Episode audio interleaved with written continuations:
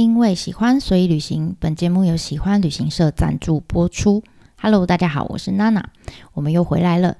这一次呢，我们要延续上一篇讲到织田信长这个人哈，他想到了用茶具来取代土地哈，那作为这个奖赏属下的一个方法。那在我们现代这个年代，你可能会有点难想象。你说茶具，假你就想嘛，茶具跟给你一栋房子，你要哪一个？你就想，那我当然要房子啊，对不对？可是呢，呃，我们就我们讲下面会讲两个小故事哈，用这个小故事来看看到底茶具呢，在当时那些武将们的心目中有多么的重要，那可以被织田信长拿来做运用这样子。那第一个呢是呃，第一个小故事是价值连城的茄子。什么意思呢？这件信长呢，他就想到这个方法之后，他就广发一个命令他就跟底下这些小喽啰们哈，或是这些商人们就讲：哎，这个命令就是叫民务守哈，狩猎的狩。诶，他就说啦，来，你们啊，手上不管有什么国内外哈，反正知名品牌的茶具哈，呃，舶来品也可以，的国产的也可以，反正就是知名的茶具，全部二话不说，全部上缴公司。所以你想有一天老板跟你讲说，你家有什么名牌的东西哈，呃，有名牌的画啦、衣服啦、哈、餐具啦等等，全部交给公司没收，这样。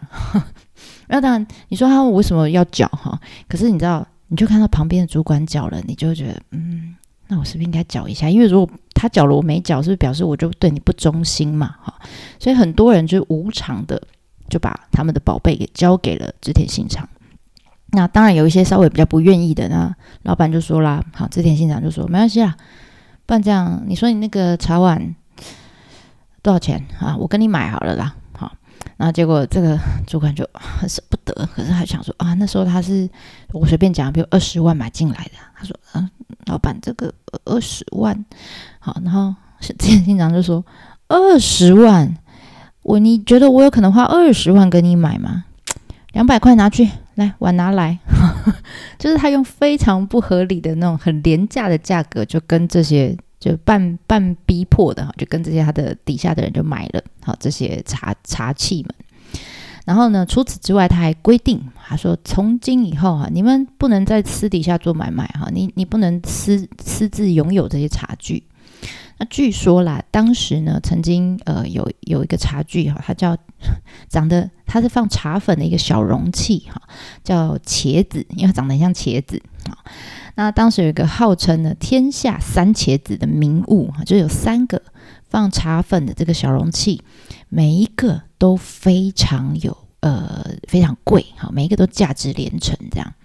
那呃，像我，如果你有兴趣的话，你可以上我方格子，我上面有放一个，好，其中有一个，呃，据说这个茄子，它小小的，就是大概五六公分高的一个一个小小的容器这样子而已。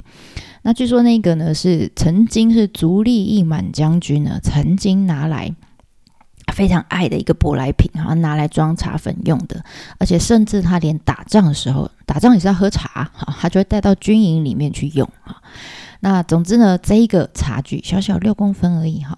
我看过一个日本人，他们把它做物价的换算，用现在的物价去换算。他说那个茶具小小的那个 放茶的容器要价八千万日币，真的很贵啊！八千万日币已经可以买房子了，对不对？的确就是跟土地一样值钱的哈，所以呃那时候就织田信长在他这样发了这个命令说来来来你们这些所有名名牌茶具全部都要给我的时候，据说啦这样子透过这样方式他收藏到这三个茶这三个茄子哈里面他就有两个，那剩下一个呢就是在九州有一个帮派老大的手上，他说死都不交出来就对了啦，我就是不要给你就对，因为是他们宝贝。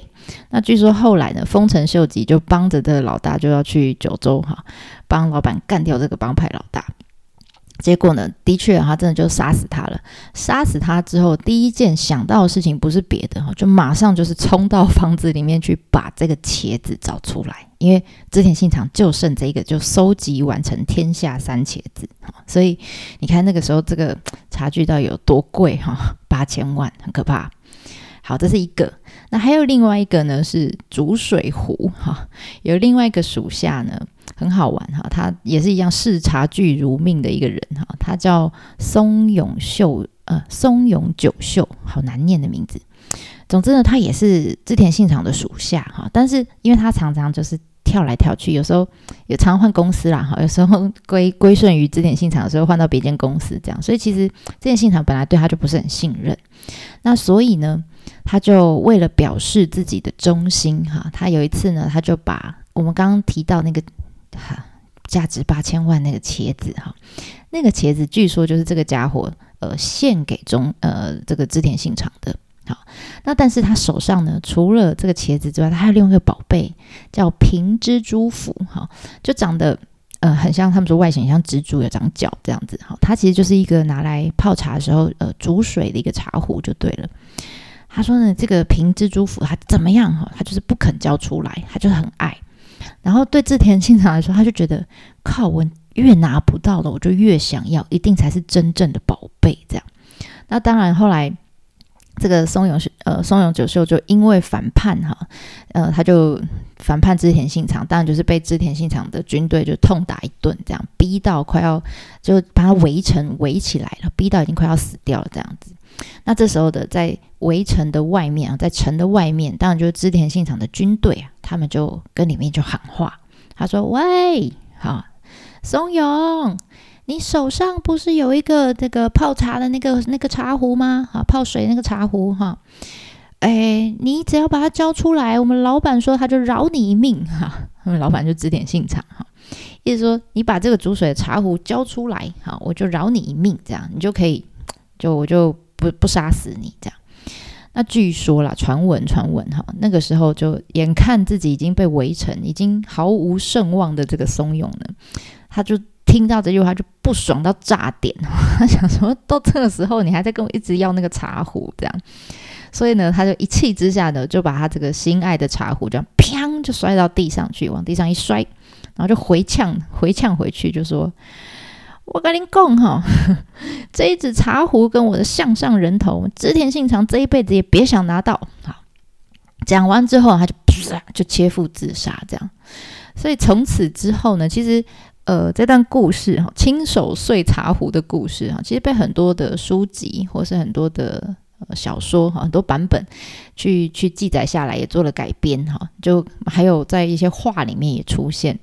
有些绘画里面也会画这个故事，那当然这些后来就会开始加油添醋哈，为了要增加这个故事的戏剧张力，就开始演变出很多的版本哈。有一个版本据说就是他说这个松永后来他是手抱茶壶哈，然后呢嘴巴把这个火药给吞下去，然后就自己引爆自爆而死，这样。所以你要死的这么凄惨，这么激烈，这样。那你说他为什么要死？就为了一个茶壶。所以，从上面这两个故事，你大家可以知道说，哇塞，那个时候的人是超乎我们想象的热衷于茶跟这个茶具这件事情，就算失去生命哈，也在所不惜这样子。那这大概是我们现在会觉得，嗯，有必要吗？哈，但是当时就是这样。所以从那个时候开始，织田信长聪明哈，他不是收集来了一堆茶具啊。那从此之后呢，只要有这个属下帮织田信长去打了胜仗回来，哈，这个开疆辟土这样回来之后呢，他就会叫这个属下来来来来来，哎，这个要来奖赏他这样。就属下一进到那个空间，哈，进到织田信长的的那个呃家里面，就一进去就哎，老板啊，啊，就毕恭毕敬这样。结果一看，看到左边这样，一整排的茶具。不是只有一个哦，是一整排的茶具啊！这个属下眼睛都亮了哈。那这时候这田信长都还没讲话嘛，他就看到属下一直盯着这些茶具看，然后这田信长就笑了哈，他就说：“来来来，你看这次干的不错啊，这样来来来，他就手比旁边一一坨这样都是钱哈，金币这样说，来，你想要两百万哈。”还是呢，手又比了刚刚那一排茶具。他说：“还是你要挑一个茶具回去，让你选啊，你要两百万，还是挑一个茶具回去？那以我们现在我思考，我就是说，当然要两百万呐，钱入袋为，就茶具可能会摔破，对不对？那钱入袋为安呐，这样。但是以当时的思考逻辑来说，哈，他们觉得这些名物，哈，这些茶具们是比钱还要珍贵的宝贝。那拿回去之后，不仅可以跟别人炫耀，还可以之后还可以当传家之宝，还可以抗通膨，对不对？跟现在买房子一样。所以拜托，当然是选茶具啊，哈。所以这就是织田信长想要的效果啊。那他除了茶具啊之外，他也规定，他说这样，你们啊原本其实。呃，因为喝茶在当时是非常风行的一个呃文化嘛，所以其实到处都有人在办 party，好，就哎，今天来我家，我办一个喝茶 party 啊，就茶会这样，到处都在办。但这件现场就规定，他就说没有，以后你们这些呃这些人，不论什么人要办茶会哈，不能随便办哦，要跟我申请，要我点头同意之后，你们才能办。所以换句话说，假设啦，今天，呃，娜娜我家就开始广发哈，就发 DM，就说，哎，来来来，好，几月几号我们家有一个喝茶 party 哈，发邀请函这样子。那如果我发给你邀请函，就表示哈，其实这也是一种，你看我有办茶会的这个特权哈，表示老板是很看重我的啦，好，我比你还厉害啊，这也是一种可以拿来炫耀的一种呃地位的象征这样子，所以。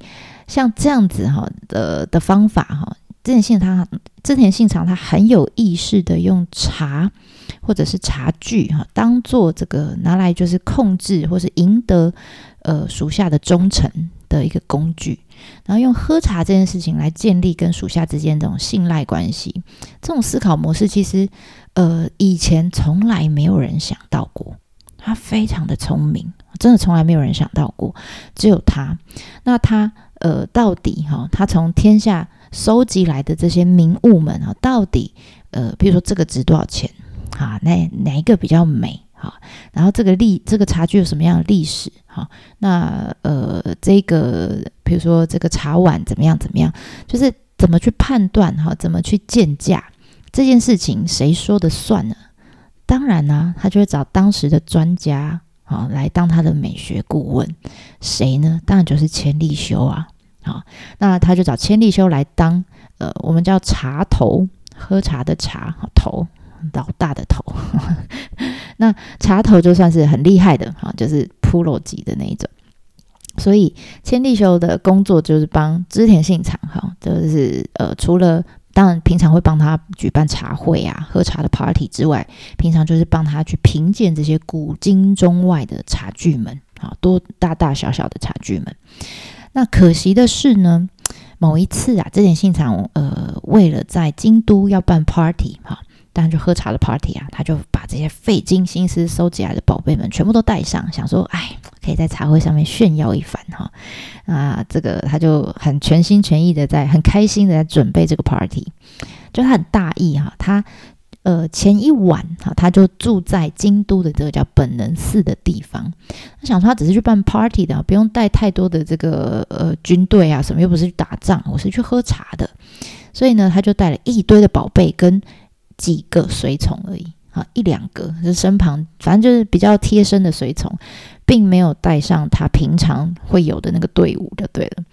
总之，那个晚上他们就住在呃，我们说本能寺里面，就没想到当时的呃，织田信长一个属下，一个亲信叫明智光秀，他想说，机不可失，哈，呃，这个织田信长身旁就那几个人，哈，一下就可以把他们干掉，这是我干掉。织田信长的好机会，所以在那个晚上，他就举旗叛变啊，然后就这就是我们常听到的本能四之变哈。呃，织田信长就是在呃这个 呃。变叛变的事件中呢，他就被他在里面就切腹自杀，好，然后整个呃整个寺庙也是被火烧烧的精光，当然他带的那些宝贝们也全部都被烧光了，啊，当然有一些可能有被救出来，茶具有被救出来，可能后面有人在做修补啦等等的，那 anyway 大部分都在那一场火灾里面就就没了，这样哈，所以我每次。想到这里，我就觉得好感慨哦。就是你看，我们从前面讲到现在，前面我一直强调说，那个时候流行的应该是叫瓦比加，就是茶茶哈。在千利休这么提倡这种呃茶茶这种思想哈，这种喝茶这件事情。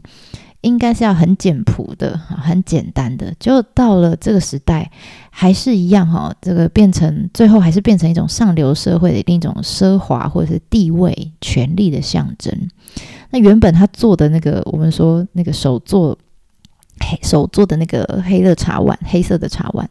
原本也是哇，充满了差级的精神。他说每一个都是独一无二的美，这样，就最后还是一样被人拿来当做就是比较的一个工具哈，就越差越差级哈，越差越值钱这样。那甚至就那时候，其实平常大家都都已经在很轻松可以办的这种喝茶的 party，最后也变成一种特权或者是一种地位的象征。那我觉得这大概就是那个年代一种。一种矛盾吧，哈。那当然了，在里面哈，生在那个年代里面的千利休，虽然他是美学顾问哈，他很重视美这件事情，但为了生存，他还是得呃，为了他这些重要客户们，就是这些地方角头老大们哈，还是要提供。他应该提供的服务，哈，所以哪怕有些其实是他可能自己不太能接受，哈，不太喜欢的这些东西、这些事情，他还是为了生存，必须在理想跟现实之间去取得一个平衡，哈。我觉得这是他呃人生里面最难的，也是最无法逃避的一个课题。我觉得，嗯，讲到这个，我就觉得蛮感慨的。好，Anyway，反正呃，之前信长后来就在本能寺之变之后就死掉了嘛。那死掉之后呢？我们之前讲过，丰臣秀吉就为了他的老大，想要帮他老大报仇哈，所以理所当然的就是，呃，要回来京都，然后就找那个叛变的人哈，就是那个明智光秀。那明智光秀当然以前叛变以前也是跟丰臣秀吉是同事啊，是同事。那他就准备要找这明智光秀算账啊，就准备跟他大干一场这样。那当然在开打前夕，我们就说丰臣秀吉其实他打仗是比较。比较不行的，所以他很紧张，因为他知道这一场战争呢，可能非常有可能就是我打赢了这江山就是我的，打输了一切都 key 掉掉了哈，所以它是一个很关键的战役，而且他就很紧张啊。那据说有一天呢，这个他就听到哈，人家他就说啊，听到人家说千利休的家哈前面呢，呃，朝颜盛开，朝颜就是牵牛花了啊，牵牛花盛开啊，非常漂亮。那所以他想说，哎，我来桑几嘞哈，放松一下好了啦。那当然就去找，想要去找千利休喝一杯，他 当然是喝一杯茶啦哈。然后去喝一杯，顺便赏个花，这样舒缓一下自己的情绪。就没想到呢，他就来了哈。那当场他看到，实际到了千利休家里的时候，他就在门外面还没有进去，他看在门外面就看到说，怎么好像一一整地，那本来应该是在这个。攀在墙上的这些牵牛花全部散落一地，好像是被人家刻意摘下来丢在地上的这样。那原本是兴冲冲的想要跑来就是赏花的这个丰臣秀吉，就看到这一地的花，就第一个当然是满头雾水啊！诶，为什么这些花都在地上，而且都都是被摘下来这样？那当然很失望，因为他看不到花嘛，哈，看不到很漂亮的在墙上的花。那反正。啊，我人都到了嘛，他还是就往里面去走了哈，就就走进去找千利休，这样就没想他走进茶室哈，踏进茶室的那一刻，他也抬头一抬起来，就看到了一朵牵牛花，一朵朝颜啊，就被高高的挂在那个床之间里面。床之间是什么呢？它是一个茶室里面啊，你一进去就会看到一个往内凹的一个空间。那通常呢，这个空间里面会被拿来，可能会放一些书法啦、字画啦等等的那种挂轴，那或者是当令的一些花卉啊、植物啊等等。那在亭主哈，就是呃主人还没有出现以前，客人就可以被邀请来的客人一进到这个空间，就可以透过呃这个床之间里面展示的东西来体会、来想象哈。来揣测亭主到底要传达什么意念给他们啊，或者说今天的茶会的主题是什么？这样，那这时候你就想象牵呃这个丰臣秀吉一进来哈，看到这个牵牛花，然后旁边从窗户射进来那个光线，就很像聚光灯一样，就打在这一朵牵牛花，这是唯一被保存下来的牵牛花。好，你就看到这个光线打在牵牛花上面，哇！丰臣秀吉看着这个牵牛花。感动不已呀！他知道哈，因为他一边看他一边感受到，他知道呃千利休非常的用心，想要用透过这朵花，他想要传达呃他的这个给丰臣秀吉的一个支持跟鼓励这样子。那讲到这里，我知道哈，正常人如你如我哈，通常故事听到这，大家想说什么意思？怎么有点莫名其妙的感觉？啊，不就一朵花啊，外面的花为什么要摘掉啊？丰臣秀吉到底是在感动什么？哈，原来是这样啊！原来呢，千利休想要表达的是什么？他是想要跟丰臣秀吉说，他说，在这个乱世之中，哈，这些战国的群雄们，哈，各方的角头老大们。就像你刚刚在外面看到的这个牵牛花，这个朝颜一样，花开花落哈。那你刚刚看到一地的落花，其实就是代表的就是其他的这些武将们。那你进来以后看到在被供在床之间里面闪闪发亮，有 spotlight 这一朵哈，唯一继续可以绽放的牵牛花，就是你呀，就是丰臣秀吉呀，于是呢，就这样，他还在感动之际，哈，这个千利休已经把泡好的茶给奉上了。但你有没有发现，从整个过程里面，千利休跟丰臣秀吉都没有讲到话，两个人完全都还没有对话。然后就在这个很窄小、很很暗的这个密闭的空间，这个茶室里面，你会想象丰臣秀吉手里捧着这个热茶，然后看着这朵牵牛花，他的心也就暖了起来。哈，那你就会觉得。